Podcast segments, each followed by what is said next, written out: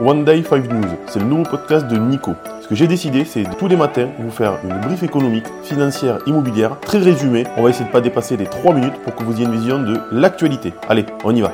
Bienvenue à cette actualité du 10 août 2023. Inflation. Les Français réduisent leurs achats alimentaires. Face à une inflation sans précédent, les habitudes alimentaires des Français évoluent. En 18 mois, les prix des produits alimentaires ont grimpé de 18,4%, poussant les ménages à limiter leurs dépenses qui n'ont augmenté que de 4,2%. Cette inflation a entraîné une baisse de 11,4% des achats alimentaires en volume entre fin 2021 et mi-2023. Les consommateurs se tournent vers des produits moins chers et des enseignes plus abordables. Par ailleurs, la précarité alimentaire s'accroît avec une augmentation de la demande d'aide de 9% en 2022. Biden restreint les investissements dans les techs, la Chine s'insurge. Le président américain Joe Biden a pris des mesures pour limiter les investissements dans les technologies chinoises, provoquant l'ire de Pékin. Cette décision vise à protéger les intérêts nationaux des États-Unis face aux préoccupations concernant la sécurité et la concurrence.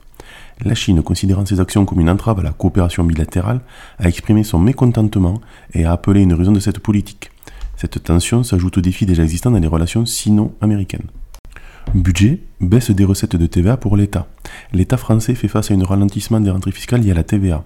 Cette baisse des recettes pourrait impacter le budget national. Plusieurs facteurs dans la conjoncture économique et des habitudes de consommation influencent cette diminution. Les autorités étudient la situation pour déterminer les mesures à adopter. Cette situation souligne l'importance de la TVA comme source majeure de revenus pour le budget de l'État.